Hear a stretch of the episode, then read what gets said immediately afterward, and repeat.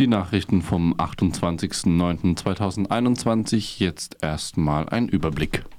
Klimaschutz bringt's doppelt. Wirbelstürme würden weniger Menschen betreffen. Schweiz stimmt gegen die Reichensteuer. Bundesregierung bricht ihr Versprechen.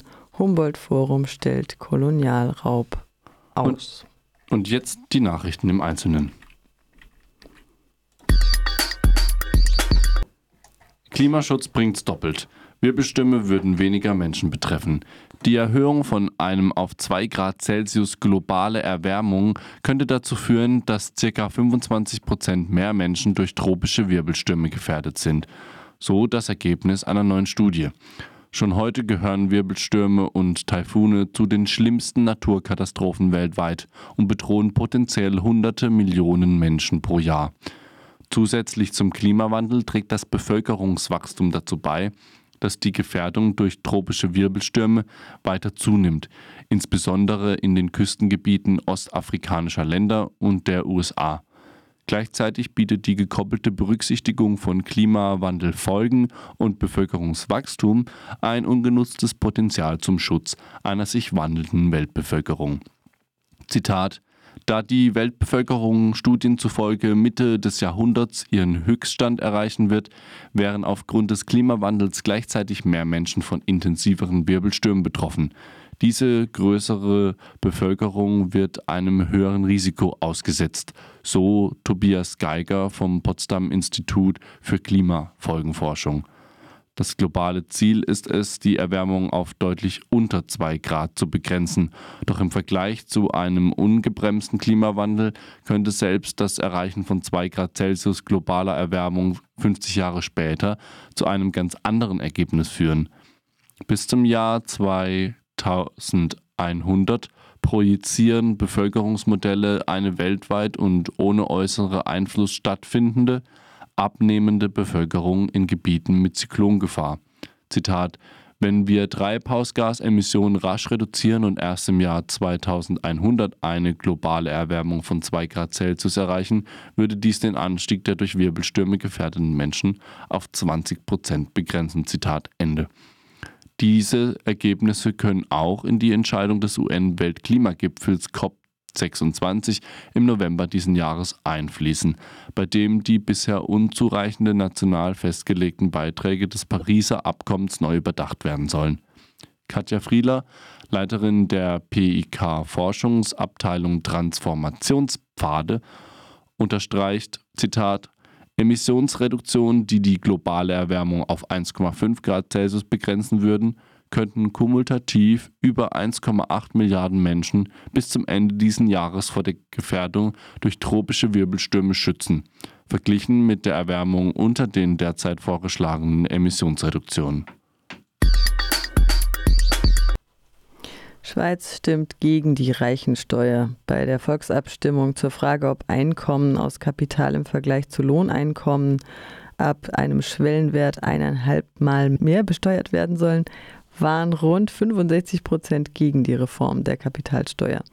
Die sogenannte 99-Prozent-Initiative soll dem Großteil der Bevölkerung gerecht Vermögen zukommen lassen.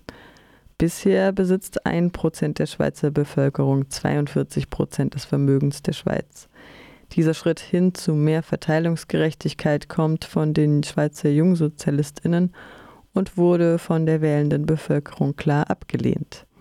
Zitat, Löhne entlasten, kapitalgerecht besteuern, wurde gleichermaßen von Volk und den Ständen deutlich abgelehnt. Die Beteiligung bewertet der Politologe Lukas Golder als überdurchschnittlich. Obwohl dieses Ergebnis eine klare Niederlage für die Jusos der Schweiz darstellt, spricht deren Präsidentin Ronja Janssen von einem Erfolg, da das Thema in der öffentlichen Debatte ankam. Neben angekündigten weiteren Initiativen wird der Eigenmietwert abgeschafft und ein Glo eine globale Mindeststeuer für multinationale Konzerne von 15 Prozent eingesetzt werden. Davon betroffen wären rund 200 Schweizer Unternehmen. Bundesregierung bricht ihr Versprechen, Humboldt-Forum stellt Kolonialraub aus. Anlässlich der Teileröffnung der ethnologischen Sammlung am 22. September 2021 kritisiert die Initiative Berlin Postkolonial, dass das Humboldt-Forum Kulturschätze aus Regionen der Welt zeigt, in denen koloniale Fremdherrschaften den Zugriff auf diese erst ermöglicht haben. Die Kulturstaatsministerin Monika Grütters von der CDU hatte 2015 während des Richtfests für das restaurierte Preußenschloss vor laufender Kamera angekündigt, dass dort Objekte eigentlich nur dann ausgestellt werden dürften, wenn die Herkunftsgesellschaften sich damit einverstanden erklärt hätten.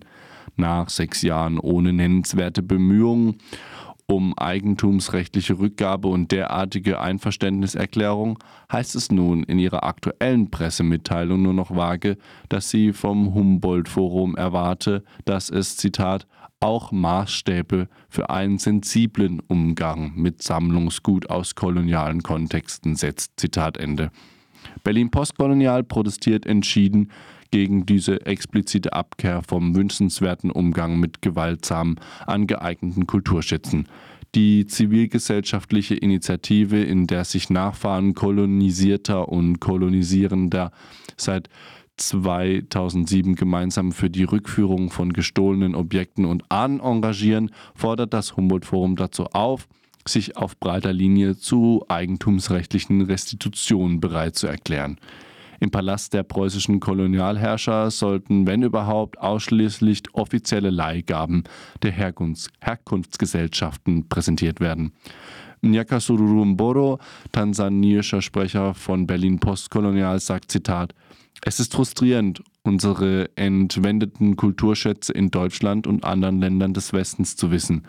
Aber es ist eine unerhörte Provokation und Demütigung, dass sie nun ohne unsere Einwilligung im rekonstruierten Palast der preußischen Könige ausgestellt werden.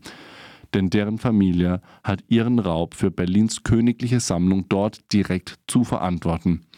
Wir werden daher auch heute wieder gegen den Kolonialpalast im Zentrum Berlins demonstrieren. Das waren die Nachrichten vom 28. September 2021. Thema übrigens auch auf der Art Basel und auf den anderen Kunstmessen in Basel war das Thema Raubkunst. Durchaus ein Thema, was auch weiterhin die Gesellschaft bewegt und nicht nur in Deutschland.